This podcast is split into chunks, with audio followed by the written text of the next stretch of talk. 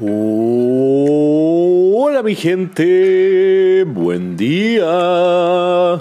Bienvenidos a otro episodio de Mañanas con Leo. Soy su anfitrión, Leo. Es 25 de octubre. ¿Cómo están respirando esta mañana? Llenando sus pulmones de aires nuevos, de aires puros. Inhalen y exhalen, mi gente. Y con esa bocanada de vida hay que comenzar el nuevo día. Así que respiren fuerte el día de hoy. Eh, utilicen ese puro aire que ustedes están inhalando esta mañana para ver cómo comenzarán el día y al mismo tiempo cómo utilizaremos esa buena respiración que estamos teniendo cada mañana para hacer que nuestras vidas valgan la pena, mi gente.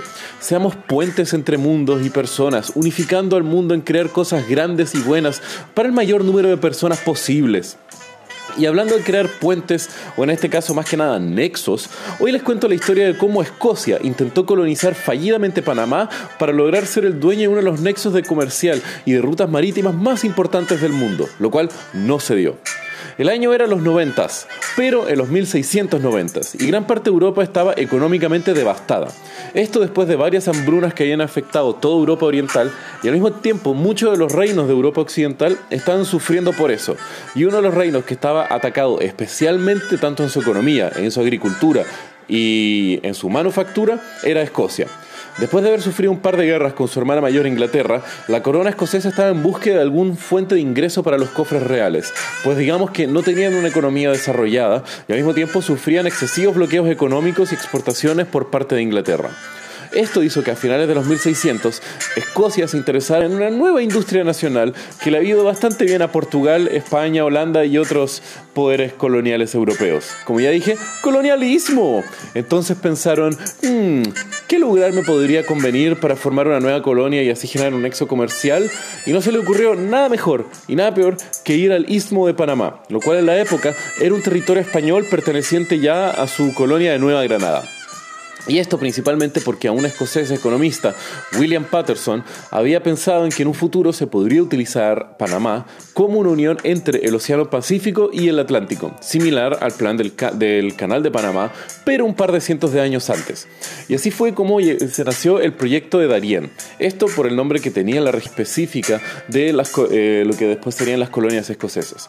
Y así el desastre de lo que fue Nueva Caledonia, el nombre que los colonos escoceses le pusieron al territorio en el istmo de de En la primera excursión, en 1698, 1.200 colonos escoceses se subieron a más de cinco barcos, cruzaron el Atlántico en costas, hacia las costas de Panamá pero de estos falleció gran parte debido a muchos catástrofes que sucedieron en la primera expedición en la Valle de Darien. Esto fue una mezcla de enfermedades, accidentes marítimos, eh, al mismo tiempo el clima no era algo que mucha gente estaba acostumbrada y al mismo tiempo el desarrollo económico de la nueva colonia no se dio muy bien, pues muchos de los nativos locales no querían hacer comercio con los escoceses.